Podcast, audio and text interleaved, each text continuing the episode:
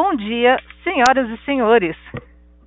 Solicitamos desculpas pelos problemas técnicos ocorridos. Obrigado pela compreensão em terem aguardado.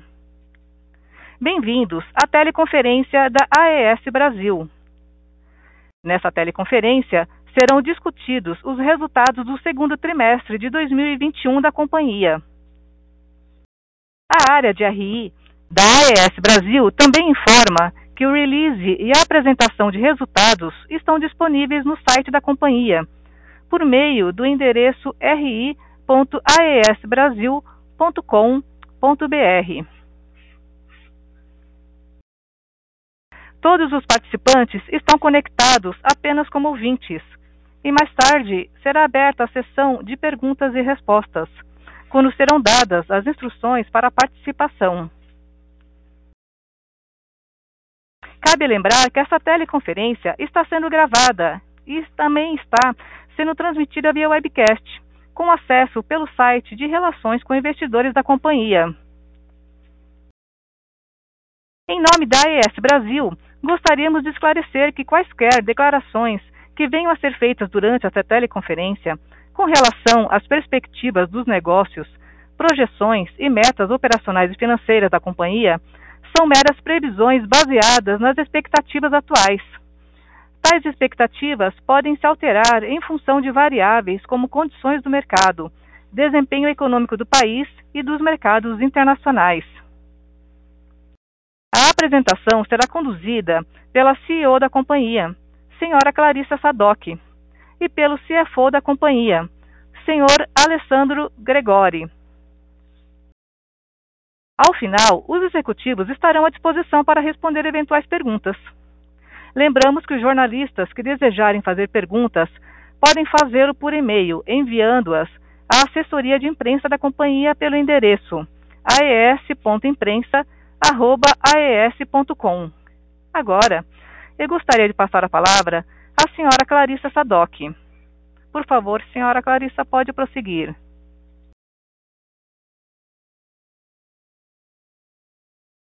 Bom dia a todos. Obrigada por estarem aqui mais uma vez na nossa conferência de resultados, agora com o segundo trimestre de 2021. Eu queria iniciar nossa apresentação pelo slide número 2, com os destaques aqui do período. Tivemos muitos eventos importantes nesse segundo trimestre e eu queria começar contando o que a gente vem fazendo no nosso pilar de crescimento. Nós tivemos o fechamento, o closing da operação de M&A de 159 mega que a gente adquiriu lá no finalzinho do ano de Cúbico. Ele entrou em operação dentro do nosso resultado, né? É, agora no segundo trimestre, já a partir do mês de maio. Nós fizemos também a assinatura de um contrato de 171 megas com cliente livre é, para desenvolvimento do projeto em Cajuína. A gente também tem um slide para dar mais detalhes sobre esse, esse novo projeto. É, e também é, adquirimos aí um pipeline para projeto solar, são 378 mega, para que a gente possa também nos próximos anos desenvolver projetos solares. Olhando para o lado da gestão do nosso portfólio, é, ao longo do ano e principalmente agora no segundo trimestre, fizemos é, compras de energia, antecipando aí ao cenário hídrico adverso do período. Esse, essa gestão ativa de portfólio que nós viemos fazendo nos últimos tempos é, vem gerando aí uma economia de gastos é, na ordem de 190 milhões de reais de contribuição, né? quer dizer, eu deixo de gastar 190 milhões de reais é, é, ao longo de 2021. Olhando para o lado de, de, de, estruturas que é, nos apoiam para que a gente possa seguir com a, nossa, com a nossa estratégia, do lado financeiro, nós fizemos aqui também bastante coisa. Então, é, é, fechamos o acordo de investimento de 855 milhões no finalzinho do mês de abril. É, nós assinamos com o BNB, com o Banco do Nordeste, um financiamento para os nossos ativos em construção em Tucano de 711 milhões de reais. E também anunciamos no mês de maio é, algumas é, é mudanças societárias com o objetivo de otimizar e, e, e gerar sinergias é, no, nosso, no nosso portfólio. O Alessandro vai dar mais detalhes à frente sobre essa otimização societária que eu acabei de, de contar. Passando então agora para frente de crescimento, é, no slide 4, eu começo falando sobre o nosso novo ativo operacional, é, que a gente, a propósito, ele, a gente rebatizou ele, ele passa a se chamar Mandacaru, é o ativo que fica no Ceará, e Salinas, o ativo que fica no Rio Grande do Norte. Bom, então nós é, é, concluímos a aquisição agora no mês de maio e desde então começamos o processo de transformação né, desse, desse ativo. Da mesma maneira como fizemos com Alto Sertão, nós adquirimos um ativo que a gente via oportunidades de melhorias, tanto do ponto de vista operacional quanto do ponto de vista financeiro. Então, a gente já iniciou um trabalho para aumentar a disponibilidade, a gente está falando aqui no aumento de 7 pontos percentuais, a gente está adquirindo esse ativo com uma disponibilidade de 89 e a nossa meta é levar para pelo menos 96%. E estamos trabalhando também com algumas outras frentes. Deixa eu te dar um pouquinho mais de detalhe né, do que, que a gente está fazendo aqui. Então, a gente vem trabalhando com internalização de atividades de OIM, a gente está falando em fazer é, as manutenções preventivas e corretivas com o nosso time. Nós já temos é, equipe montada com nossos colaboradores que, inclusive, já desempenham essa função em outros ativos eólicos do grupo, é, trabalhando, entendendo, se apropriando é, é, desse ativo para que a gente comece, então, todo esse processo de criação de valor.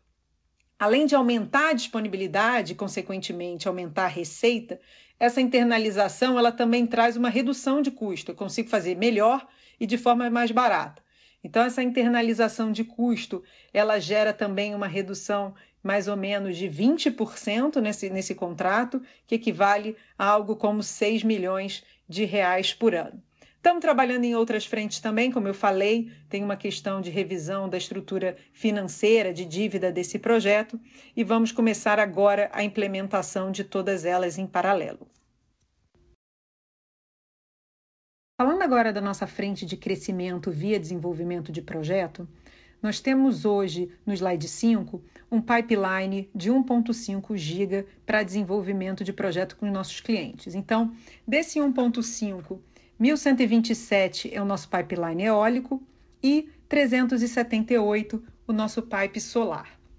Desses 1127, nós temos é, megawatts em dois parques. Então, em Tucano, nós estamos hoje construindo 322 e temos ainda 260 para desenvolver.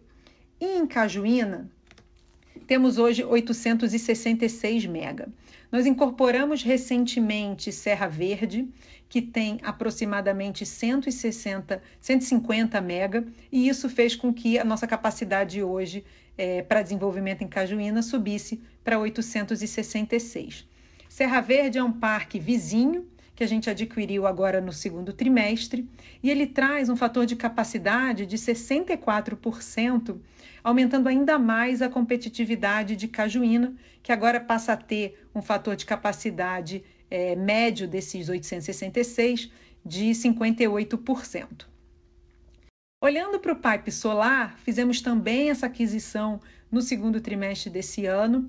É um parque localizado no Sudeste, que traz uma complementariedade importante do ponto de vista de submercado.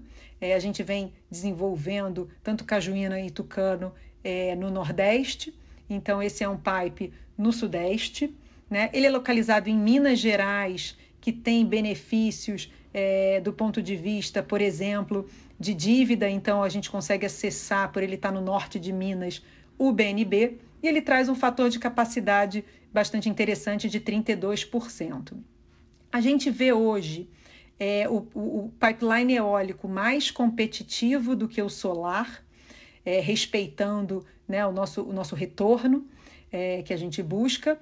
Porém, é importante a gente ter acesso e garantir esse acesso né, a um pipeline solar muito bem localizado, que uma vez que é, haja uma evolução tecnológica, haja uma revisão nos preços. Né? Recentemente, os preços é, das placas solares subiram, mas caso o, o, o ativo solar passe a ter mais competitividade, estamos bem posicionados para desenvolver é, novos projetos. Passando então para o slide 6, vamos atualizar como é que estão as obras em Tucano. Então, relembrando, né, em 2019, no final do ano, nós assinamos dois contratos com clientes livres que somam esses 322 que estamos construindo em Tucano. É, ao longo do ano passado, é, assinamos diversos contratos com fornecedores e trabalhamos nas licenças ambientais para que, é, a partir de fevereiro desse ano, nós iniciássemos efetivamente a obra. Então, hoje, nós temos algo como 50% dos trabalhos é, civil e elétrico já prontos. É, dando um pouquinho mais de detalhe, do, do lado da obra civil, nós já concretamos 15% das fundações dos aerogeradores e já fizemos algo como 25% da pavimentação dos acessos. Olhando para o elétrico, né, nós completamos 100% das montagens das torres das linhas de transmissão, a gente está falando aqui de 87 torres. Nós estamos agora lançando os cabos. É, temos também um terço da subestação e do BEI prontos e os transformadores de alta tensão, que são dois, eles já saíram da fábrica é, e um chega ainda esse mês lá na obra. Com tudo isso, passando então para o slide 7, nós temos hoje uma visão geral da obra, 30% dela concluída. Nós temos é, é, 756 colaboradores é, é, próprios e terceiros trabalhando na obra em diversas frentes, na parte civil e na parte elétrica, para que então a gente possa, né, nos próximos meses, é, é receber os aerogeradores para que é, a gente consiga entrar então em operação conforme o nosso planejamento, que será gradualmente ao longo de 2022. Passando agora para falar do nosso plano de construção de Cajuína. É, como eu já disse, é um cluster que cresceu, né? então agora a gente tem mais de 1.200 mega nesse cluster. É, desses 1.248, é, 382 nós já fechamos em PPA de longo prazo com diversos clientes. E em função da assinatura desses 382, nós estamos começando a construção da primeira parcela desse parque. Então, nós estamos dividindo esse parque em cluster de 300 em 300 tá? megawatts. E é, nós iniciamos então com a contratação efetiva da Nordex, né? A gente assinou aquele contrato guarda-chuva com eles é, no, semestre, no trimestre passado, e agora a gente está executando a primeira parcela desse contrato, já assinamos com ele, eles então é, esse primeiro esse primeiro slot. É, estamos assinando com os demais é, contratos necessários para a construção é, desses 382 mega e também estamos trabalhando aqui na, na emissão da licença de instalação. Então, uma vez que essa licença saia, que ela deve sair é, no quarto trimestre desse ano, a gente começa então a efetiva construção é, do parque, que é, tem programado para entrar em operação no primeiro semestre de 2023. É, deixa eu contar um pouquinho mais sobre esses PPAs que, que a gente assinou, né? Então, passando para o próximo slide, para o slide 9, é, a gente conta aqui um pouco sobre os novos PPAs. Então, no primeiro trimestre, nós assinamos 211 mega com dois clientes e agora é, estou muito feliz em poder dividir aqui com vocês que nós assinamos mais 171 mega em PPAs de longo prazo. São também dois novos é, contratos. Tá? Esse, esse, esses 171 mega de capacidade instalado se reflete é, em 84 megawatt médio é, de suprimento. Nós assinamos contratos com prazo médio de, de, de 15 anos, tá? É, em média, esses contratos têm, têm 15 anos de prazo. E um fator de capacidade desse parque, né, como a gente já falou algumas vezes, de 59%. Tá? Então, é, esses são os contratos que a gente firmou nesse, nesse segundo trimestre. Vamos continuar trabalhando é, no desenvolvimento de Cajuína e vamos seguir assinando novos contratos com novos clientes e divulgando para vocês, divulgando para o mercado, tão logo nós tenhamos aí novos PPAs assinados. Vamos começar um novo capítulo para falar um pouco sobre a gestão ativa do nosso portfólio. Então, no próximo slide, nós temos aqui o nosso nível de contratação hídrica em 2021, que está em 78%. Nós tivemos aqui uma atuação forte dentro do ano no intra-year, né, para é, é, fazer frente ao cenário hídrico adverso que a gente vem enfrentando no país. Então, a notícia importante, a informação relevante aqui é que nós já cobrimos toda a nossa posição short, então estamos numa situação bastante confortável para esse segundo semestre e que evitamos é, mais de 190 milhões de custos com essa estratégia ativa de gestão do nosso portfólio. No próximo slide, é importante a gente começar a falar também de 2022. Então, 2022, nós também reduzimos um pouco a nossa contratação hídrica. Então, hoje, nós temos um, um volume de contratação de 80%. Aqui é importante a gente entender um outro aspecto do 2022 e diante, que é, é, é a, o perfil dessa contratação dentro do ano.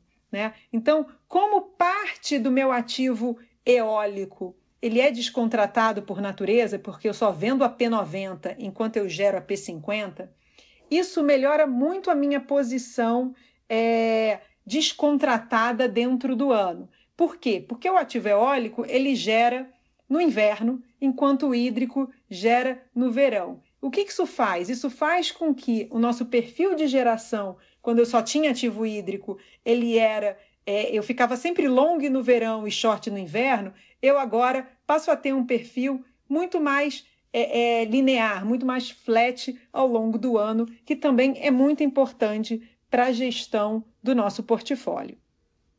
Eu passo agora a palavra para o Alessandro, nosso CFO, para que ele dê prosseguimento à apresentação falando dos nossos resultados. Obrigada. Obrigado, Clarissa.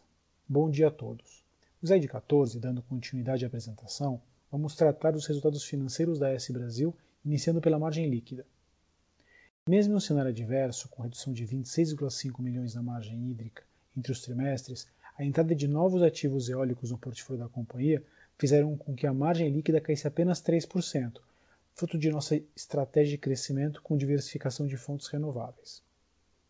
Pelo lado hídrico, a piora na margem vem em função da escassez de chuvas, que fez com que a AES adquirisse um volume maior de energia para honrar suas obrigações a preços mais elevados quando comparados ao segundo TRI de 2020. Esse incremento teria sido ainda maior, como já mostrado pela Clarissa, caso a empresa não tivesse trabalhado de forma ativa na gestão do seu portfólio, fechando as exposições com antecedência. Pelo lado da margem dos ativos eólicos, tivemos um aumento de 20,6 milhões entre os trimestres, reflexo da contribuição dos complexos Ventos, Mandacaru e Salinas ao resultado do período. Somados os efeitos no semestre, tivemos um crescimento de 5%. Esse resultado confirma o efeito positivo da estratégia de complementaridade de portfólio que a empresa vem adotando há algum tempo. Dando continuidade, no slide 15, mostramos a evolução dos custos da S Brasil.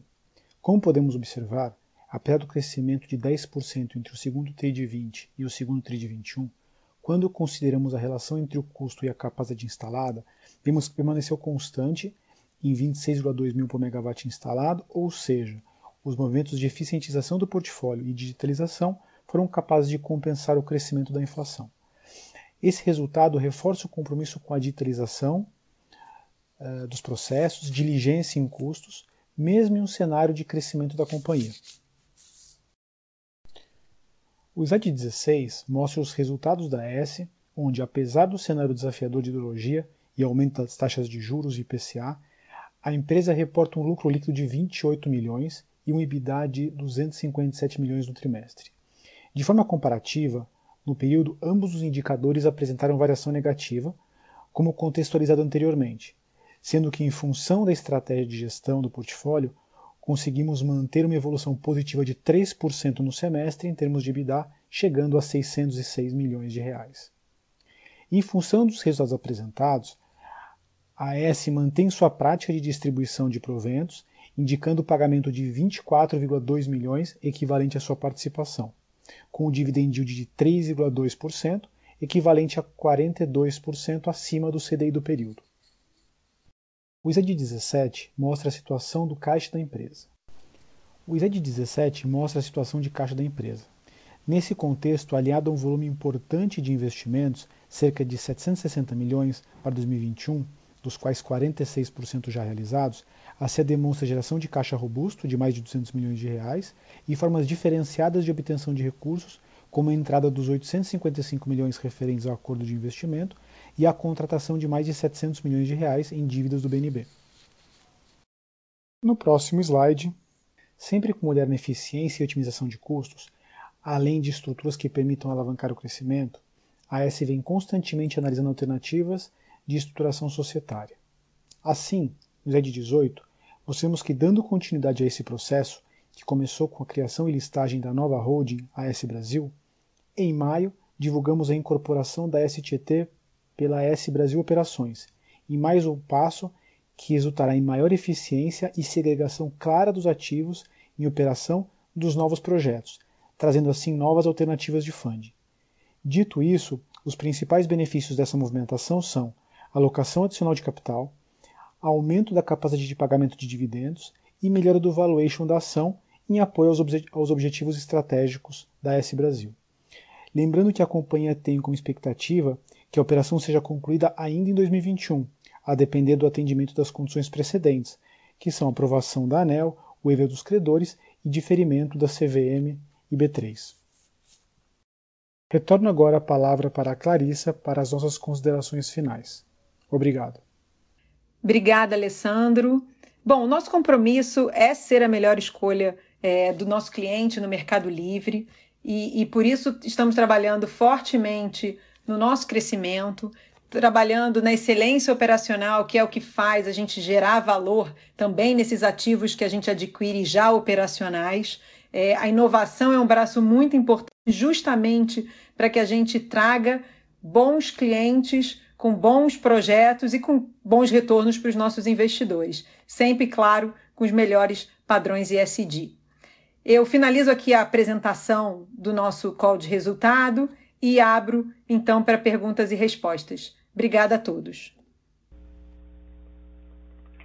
Senhoras e senhores, iniciaremos agora a sessão de perguntas e respostas. Para fazer uma pergunta, por favor, digitem asterisco 1. Para retirar a pergunta da lista, digitem asterisco 2. Lembramos que as perguntas recebidas pela plataforma de webcast e não respondidas nessa teleconferência serão respondidas posteriormente pela equipe de RI. Nossa primeira pergunta é de Carolina Carneiro, do Credit Suisse. Bom dia a todos, obrigada pelo call. Tenho duas perguntas. A primeira, é, vocês comentaram agora, né, no começo do call, vocês comentaram no começo do call um pouco da comparação entre esse pipeline novo, né, solar com o pipeline eólico que vocês desenvolveram, estão desenvolvendo Cajuína, né? É, aqui, na verdade, é mais para entender a estratégia, então. Vocês decidiram tomar essa decisão de já colocar é, esse pipeline na prateleira de vocês, porque vocês acreditam que talvez o preço desses ativos é, possa aumentar? É mais para entender o timing aqui, por que não, por exemplo, eu buscar um pipeline de eólica que vocês mencionaram CAPEX ainda está mais competitivo. É, enfim, é mais para entender então a estratégia do, do porquê já comprar exatamente agora esse pipeline, né? Ou, enfim, a, alocar talvez tempo aí é, de vocês em, em, relação a esse pipeline em si mesmo, é, ou se na verdade já tem uma demanda, por exemplo, para esse tipo de projeto é, solar e aí vai ser uma questão de vocês conseguirem é, adaptar aí os economics mesmo. Então, de fato, hoje vocês já teriam a demanda, só que talvez os economics não estejam tão claros. E a segunda pergunta é sobre posicionamento é, em relação ao risco hídrico. É, para 2021 vocês comentaram aí que equacionaram, mas eu queria ter uma ideia é, para 2022. É, primeiro, o que, que vocês estão de fato esperando que pode ser o cenário de GSE é, e vis-a-vis o que você já tem aí de proteção no balanço de vocês. Obrigada. Bom dia, Carol. Obrigada aí pelas suas perguntas.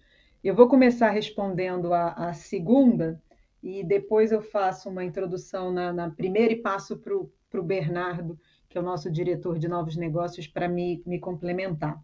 Mas, enfim, falando sobre o posicionamento do nosso portfólio para 22, é, como eu falei um pouquinho, nós é, temos hoje no portfólio hídrico para 22 um nível de contratação de 80%.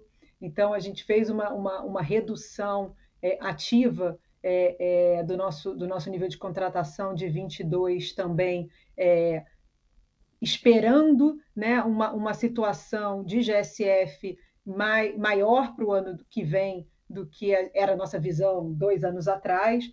E por que, que a gente tem essa expectativa? Né? A gente tem um ano de 2021 com uma hidrologia é, bastante adversa, que vai levar o reservatório no início do começo do, do período hídrico é, é, para níveis bastante baixos. Então, é, independente da hidrologia de 2022, é esperado um, um, um GSF um pouco mais estressado é, para, que, para que os reservatórios né, possam ser é, recuperados. Então, a, o período hídrico é, vai ser muito importante, vai fazer aí uma variação, pode, pode ter mais de um, de, um, de um cenário de GSF, mas de qualquer maneira, a expectativa de preço para essa energia é, é, no ano que vem é uma expectativa de preço mais alto. Então, é, se justifica não só pela expectativa do GSF, mas também pela expectativa do, do preço dessa, dessa energia. Então, eu não tenho hoje um cenário específico para te dar, a gente trabalha com vários cenários de risco e a gente faz uma alocação do, do portfólio, do ponto ótimo de portfólio, avaliando aí é, é, vários cenários de risco, qual que é a minha melhor posição do ponto de vista de risco-retorno. É, passando para a questão do solar, então, é, como, como eu te falei, a gente identificou um portfólio muito bom e quis é, é, nos posicionar nesse portfólio para a gente não perder essa oportunidade. Tá? É um portfólio que está no Sudeste, então ele traz aqui uma complementariedade importante do ponto de vista de risco de submercado. É, ele está em Minas, né? Então ele, mas ele tem um lado muito interessante que é ele está em Minas, mas ele tem uma irradiação de Nordeste né? ele tem uma irradiação de, de 32%.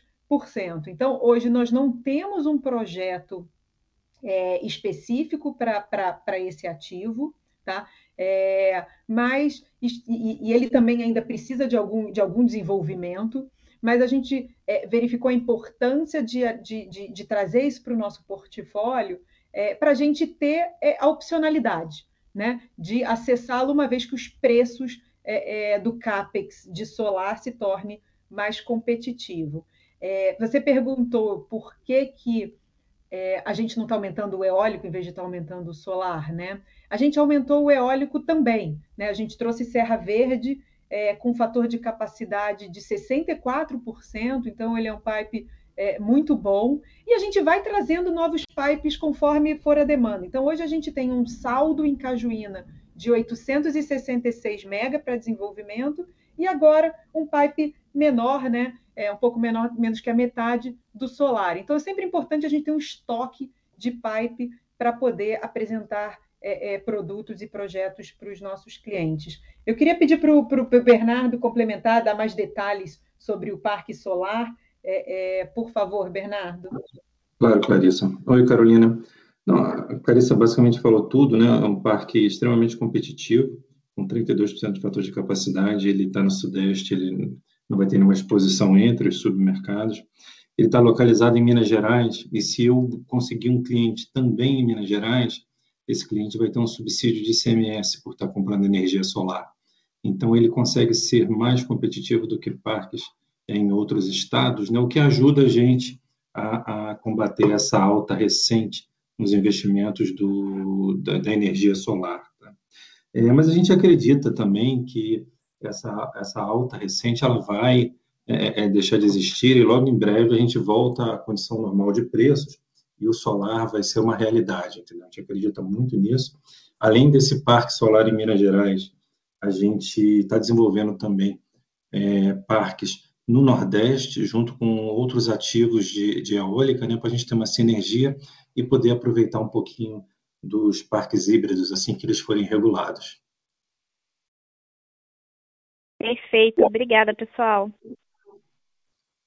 Obrigada. A próxima pergunta é de Guilherme Lima, do Santander. Bom dia, pessoal. Tenho dois temas aqui. É, primeiro, eu queria saber se vocês podem comentar sobre o risco de inadimplência entre comercializadores de energia e a visão de vocês se isso poderia representar algum risco sistêmico para o setor. E se eu puder acrescentar, o que, é que vocês enxergam de risco de racionamento atualmente? E um segundo tema é sobre os novos PPAs no complexo Cajuína. Vocês mencionaram que são dois PPAs.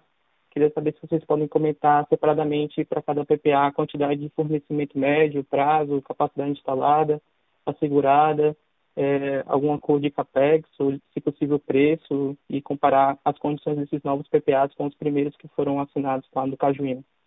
Obrigado. Obrigada, Guilherme. Bom, a gente está acompanhando a questão das comercializadoras de perto. É, é, é, sempre que os preços estressam, né? A gente está com o spot no teto, é, é uma preocupação. É, o, o, a gente tem notícias de duas é, é, comercializadoras de tamanho menor que poderiam ter algum tipo de problema. Nós não temos é, contratos com essas, com essas comercializadoras, mas estamos acompanhando de perto e, e, e, seguindo aí sem, sem, sem ter hoje uma preocupação de um risco sistêmico. Tá? É, você perguntou depois sobre racionamento, né? É, bom, a gente, a gente também não está vendo risco de racionamento para esse ano, a gente vê um reservatório estressado, é, é, chegando em patamares bastante baixos aí no, no início do período chuvoso, a ANS vem fazendo diversas manobras, importando ao máximo que pode energia, enfim. Eu até comentei no trimestre passado, por exemplo, a questão do Nordeste, né, que os reservatórios do, do Nordeste normalmente é, fica é, é, limitado a 60%, mas que poderia ser uma das manobras do ONS, e foi de fato. Então, hoje, os reservatórios do Nordeste é, é, estão em 54%, enfim. Então, tem uma, tem uma operação aí bastante ativa sendo, sendo feita. É, depois você perguntou sobre os 171 mega de PPAs né, que a gente assinou. É, bom, são dois clientes, tá? É, um cliente maior de 160 mega e um cliente menor de 11 megas, tá? É, a gente ainda não deu muito detalhes a respeito desses contratos, porque a gente já assinou o PPA com o cliente, mas a gente está finalizando alguns detalhes dessa operação, se vai ser autoprodução, por exemplo. Então, tão logo a gente tem esses detalhes, e eu espero que seja bem em breve, a gente é, é, irá divulgar para o mercado. Eu não sei, Guilherme, se eu esqueci de alguma das suas perguntas. Não, tá ótimo, Clarice. Obrigado. Obrigada. A próxima pergunta é de Pedro Manfredini, do Goldman Sachs. Bom dia, pessoal. Obrigado pela, pela oportunidade. Tenho duas dúvidas. A primeira, um pouco mais estratégico, a, o grupo vem fazendo um movimento muito grande, assim como o resto do sistema, para é, em cima de, de um crescimento mais descentralizado. Né? A gente está começando a ver esse movimento crescendo em várias empresas. E eu pergunto para vocês, fica a pergunta aqui um pouco mais teórica, se esse crescimento mais descentralizado, com contratos mais curtos, e de certa forma poderia gerar algum momento algum tipo de é, oversupply no sistema e isso poderia de certa forma também afetar preço no, no médio e longo prazo. Dado que os contratos são mais curtos, né, eu acho que vocês têm que monitorar bastante isso. Aí fica meio que uma teoria do jogo, né? É, você tem que ficar monitorando o teu, é, o teu o competidor para ver se não está crescendo muito, ou os competidores, para ver se não vai ser um mercado sobre-ofertado em algum momento e isso vai afetar o teu preço de contratação lá na frente. Se você puder comentar um pouco sobre isso. O segundo ponto, a gente viu uma estratégia de trading é, bem, bem, bem sucedida nesse último TRI, né? E era um grande ponto que, que acho que o mercado se perguntava, era como a S faria essa transição de uma empresa que não tinha que se preocupar com trading para fazer trading de fato, né? E aí eu pergunto para vocês como que tá dentro, como que é dentro do grupo hoje a estratégia de tomar de decisão de ficar mais contratado, é, menos descontratado, isso pensando no médio e longo prazo, Clarissa falou que vocês é, contrataram menos, é, descontrataram um pouco mais para o ano que vem, mas é pensando também no mês a mês, né? Fazer essa gestão de contratação é, de energia no mês a mês. Como que é feito, é, com quanta antecedência que é feito para você capturar os melhores preços? Se vocês puderem comentar, é uma pergunta mais lado qualitativo, mas para a gente poder é, fazer o track disso, porque, de novo, acho que como foi muito bem feita essa, essa estratégia nesse último trimestre, a gente, enfim, se vocês puderem compartilhar um pouco, eu agradeço. Claro, vamos lá, Manfredini. Bom, começando com a sua segunda pergunta, né? É, de fato, é, um, é, um, é uma atividade que demanda um, time, um tempo grande, um time grande é, é para executar. Então, a gente tem é, um, um, um, diretor de portfólio é, e um diretor de risco em outra área da companhia, justamente para a gente fazer aí essa, essa separação de, de responsabilidades e essa separação também de, de, de interesses, né? Então, é, é, nós até reforçamos o time, então temos dois diretores que vieram é, no último ano até do mercado, com bastante experiência, com mais de 10 anos de experiência aí em atividades, inclusive de trading, é, é, para, para, para reforçar ainda mais o nosso, o nosso time. Então, é, é, nós temos uma, uma, uma, um aprofundamento muito grande, comitês é, é, semanais, é, reuniões diárias do time, né? todo dia de manhã o time se reúne, mas comitês semanais, comitês mensais, enfim, é um, é um, é um trabalho aí bastante intenso para a gente achar a melhor fórmula. É como você mencionou, o, o, mês a mês é muito importante. E a gente começa a colocar nesse mês a mês é, os ativos eólicos, né? Então, como eu mencionei no call, como a gente tem um, um, uma posição merchan do eólico é, é, por, por, natureza, né? uma vez que eu só posso vender a P90, isso faz parte também da estratégia de hedge, como para o ano que vem, por exemplo, além dessa questão da, da do, do, do eólico me complementando, a gente fez também é, compras de, de energia para alguns meses do ano, né? compras de safra. Então, é, é, é toda uma avaliação que o time vem fazendo é, é, com muita antecedência. Né? Não dá para a gente fazer esse tipo de, de ação tudo concentrada é, um ano antes, porque normalmente é um ano onde já tem um, um cenário mais, mais bem definido. Então, é, como você mesmo mencionou, um trabalho aí bastante, bastante intenso, meteorologista, enfim, todo mundo envolvido, buscando numa análise de risco, retorno, o melhor ponto para a gente estar tá sempre posicionado. Porque também está muito descontratado, se volta a chover, é um risco alto. Né? Então, hoje a gente está com medo é, é, da hidrologia adversa, mas amanhã volta a chover, esse preço e, e, esse volume de energia muda, muda de patamar. Então, é sempre importante olhar de forma estatística para a gente ficar é, é, de uma maneira mais técnica e menos emotiva na gestão do, do, do portfólio. É, falando um pouquinho de, da sua primeira pergunta, né, de preço e, e, e sobre oferta. Qual é a nossa visão? A gente só tem fechado o contrato é, só tem começado a construir com contratos e com PPA de longo prazo. Então, os nossos PPAs, todos têm prazos de 15 a 20 anos. Tá? É, o que a gente percebe é que, em função da saída retirada do subsídio, é, a gente vê muito projeto sendo construído agora nessa janela é, é, dos próximos dois anos para entrar em operação até 2025. Então, na nossa visão interna, é, é bem capaz de ter uma sobreoferta no curto prazo, é, porque nem todos os projetos estão sendo feitos da mesma maneira que a gente está fazendo, totalmente contratados. Então, pode ser que haja sim uma sobreoferta no curto prazo, mas é num período que eu estou redeado, é num período que eu estou 100% contratado. Então, a gente vem fechando aí bons projetos com retornos é, é, high teens. É, então, a gente vê que no longo prazo isso volta a se normalizar, porque essa sobreoferta é função da questão do, do subsídio, que isso causa uma, uma corrida. Então, as nossas preocupações justamente é contrato, contrato de longo prazo e garantir acesso à máquina também. Excelente. Ah, você tem, você tem a impressão, Clarissa, de que essa, é, essa enxurrada de novos projetos ele vem, ele está excedendo a demanda marginal que a gente tem, ou seja, vai virar meio que um rouba-monte em algum momento, né? E aí causa uma sobreoferta, pelo menos no curto prazo. É, é, acho que essa é a impressão do grupo, e aí, enfim, vocês estão tentando se proteger mais com um contrato de longo prazo. É, é isso, né? Exatamente, eu acredito que tem sim essa, essa, essa possibilidade, não é pequena, de ter aí esse, esse, essa, essa sobreoferta é, temporária, né? E depois o, o mercado se ajusta.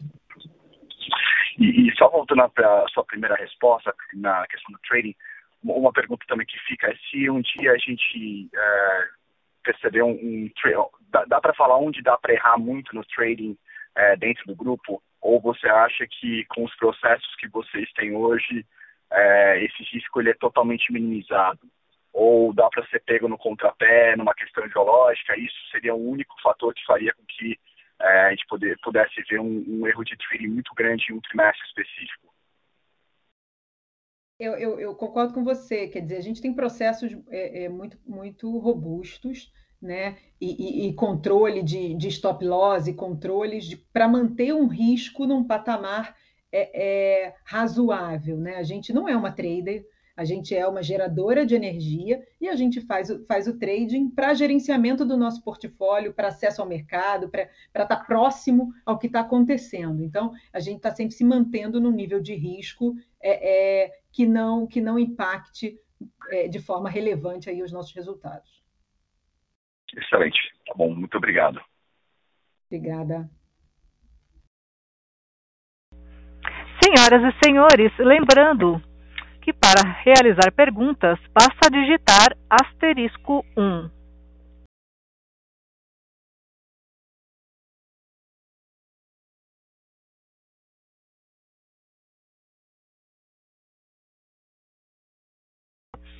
Temos uma pergunta da webcast. Considerando o eólico em construção, temos hoje 61% em hídrica. Vocês podem falar da perspectiva de diminuir a dependência hídrica? Em um horizonte de 10 anos, como fica a formação do portfólio? Porcentagem de hídrico, eólico e solar.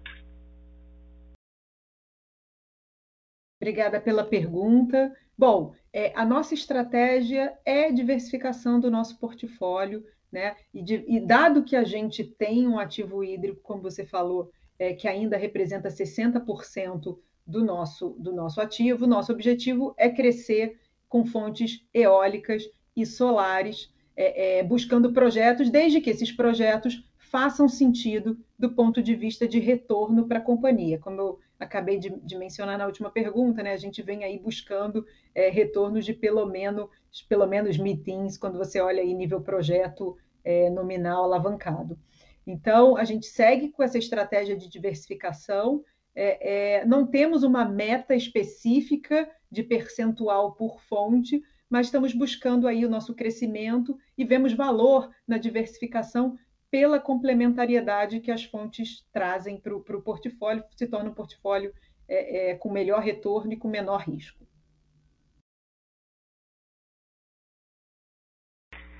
É, vocês veem oportunidade em relação a parques híbridos com essa aquisição de pipeline solar? Obrigada, boa pergunta. Eu vou passar para o Bernardo para ele contar um pouquinho sobre a estratégia dos parques híbridos. Obrigada. A gente está medindo a irradiação solar em todos os nossos parques eólicos.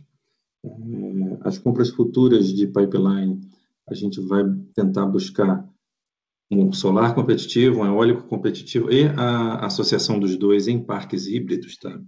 Eu chamaria a atenção do, do nosso complexo Alto Sertão 2, o primeiro parque que a gente comprou em Menina no passado, da Renova. A gente já está desenvolvendo o, o, o, solar há algum tempo lá e estamos encontrando um, um, bom resultado de radiação. Então, esse provavelmente vai ser o nosso primeiro parque híbrido. Tá? A gente ainda depende da regulamentação final. É, houve já uma audiência pública com muitas contribuições, tanto que está demorando para ter um resultado, tá? mas a gente já tem diversos estudos, consultores e, e, e projetos aqui alinhados para, assim que isso ficar pronto, a gente já poder ofertar no mercado. Então, em, em resumo, nossa prioridade é com os nossos parques, que nós mesmos estamos desenvolvendo, mas temos também uma carteira aqui já, já selecionada e estudada, e havendo necessidade, a gente pode acessar esses desenvolvedores e comprar, e comprar esses projetos.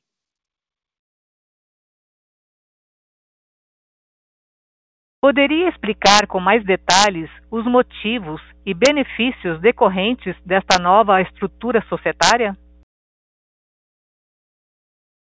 Obrigada pela pergunta. Eu vou passar para o Alessandro, nosso, nosso CFO, para que ele conte um pouquinho sobre essa mudança de, de, de, de, estrutura societária. Né? Foram várias que a gente fez esse ano.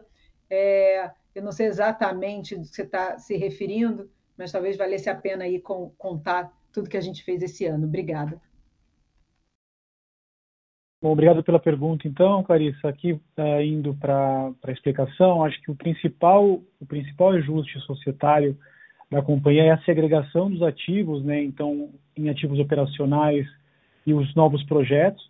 Essa segregação ela tem o principal objetivo de permitir a alavancagem desses projetos, né? Que eles tendem a ter uma alavancagem superior aquilo que é a alavancagem tradicional de uma empresa madura, então permite trazer mais financiamento para que a gente consiga realizar os projetos, mantendo ali uh, a dinâmica do, do, endividamento de uma empresa madura nos níveis ali aceitáveis. Então, a principal vantagem dessa estrutura de segregação acaba sendo essa, uh, onde a gente consegue, por exemplo, situações como no caso né, é, dos projetos que a gente está desenvolvendo, é, trazer, como foi falado, né, do financiamento do, do, de, do BNB, né, a, os 711 milhões de reais, a, a IPCA mais, mais 2,26, e além disso também ter alternativas de financiamento ao mercado que permitam maximizar a alavancagem desse tipo de projeto. Né? Então, o principal benefício é esse.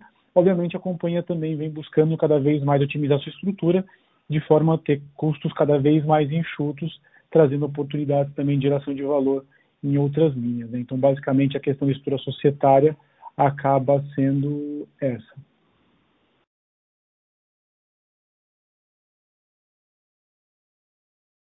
A próxima pergunta é de Daniel Cravice, do Banco Safra. Oi, pessoal, bom dia, obrigado pela oportunidade. É, hoje a alavancagem da companhia né, é bastante baixa, né, mas se a gente olha que a dívida né, ela subiu bastante aí nos últimos trimestres, né, com a entrada desses novos projetos, é, eu queria saber vocês é, pedir né, para vocês darem um pouquinho mais de detalhes sobre as renegociações de covenants aí que vocês estão é, fazendo, né, e queria saber também se vocês é, poderiam dar um pouco mais de detalhes sobre outras iniciativas aí que a companhia pode ter é, nessa frente de, de redução de alavancagem. Obrigado. Obrigada, Daniel. É, como você bem mencionou, né, a gente vem trabalhando em várias frentes é, para o nosso crescimento. Então, é, o Alessandro acabou de comentar, né, a gente criou uma nova holding, migramos para o novo mercado, é, segregamos os nossos ativos, então a gente está aqui é, é, otimizando ao máximo a nossa capacidade de alavancagem. Então, é, é nós temos a maioria dos covenants das nossas dívidas em 4,5 e apenas duas dívidas com, com, nível ainda abaixo. Então, a gente só está alinhando né, essas dívidas para o mesmo patamar de 4,5. Nós fizemos também a questão é, é, do aporte de equity, enfim, são, são várias medidas reforçando aí a nossa capacidade financeira para a gente continuar com o nosso, nosso plano de crescimento.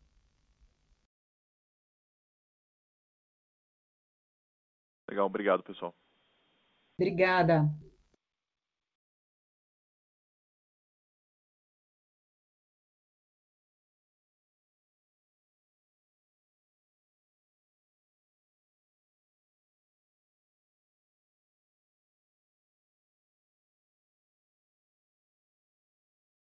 A próxima pergunta é de Matheus Taliba, do Itaú BBA.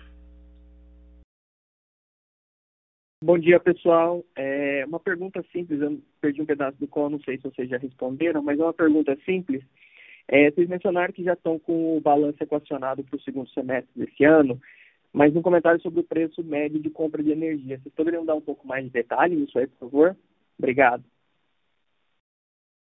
Obrigada, Matheus. É, bom, a gente não falou do preço exatamente, tá? O que a gente é, é, falou foi da economia que a gente gerou com essas atividades, então, atividade é, de compra de energia que a gente fez antecipada fez a gente evitar aí um custo de cento, mais de 190 milhões para esse ano, tá? Então, é um, é, é um reforço aí da, da qualidade que o time comercial vem, vem trabalhando nas, nas diversas atividades para se reajustar a essa situação hidrológica mais adversa.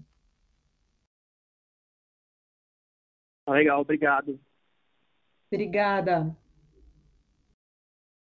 Com licença, não havendo mais perguntas, eu gostaria de passar a palavra à senhora Clarissa para as considerações finais. Bom, obrigada a todos. É, é, já estamos aqui, agora já virou boa tarde, né? Eu queria agradecer é, mais uma vez e pedir desculpas pelos problemas técnicos que a gente teve no começo com o upload da, da apresentação, mas enfim, conseguimos ajustar tudo e, e estamos aqui à disposição para qualquer perguntas adicionais. A gente não conseguiu responder todas as perguntas feitas no webcast, é, mas vamos responder ao longo do dia e, e, coloco aqui o time de RI também à disposição de todos. Muito obrigada e até o próximo call teleconferência da AES Brasil está encerrada. Agradecemos a participação de todos e tenham uma boa tarde. Obrigada.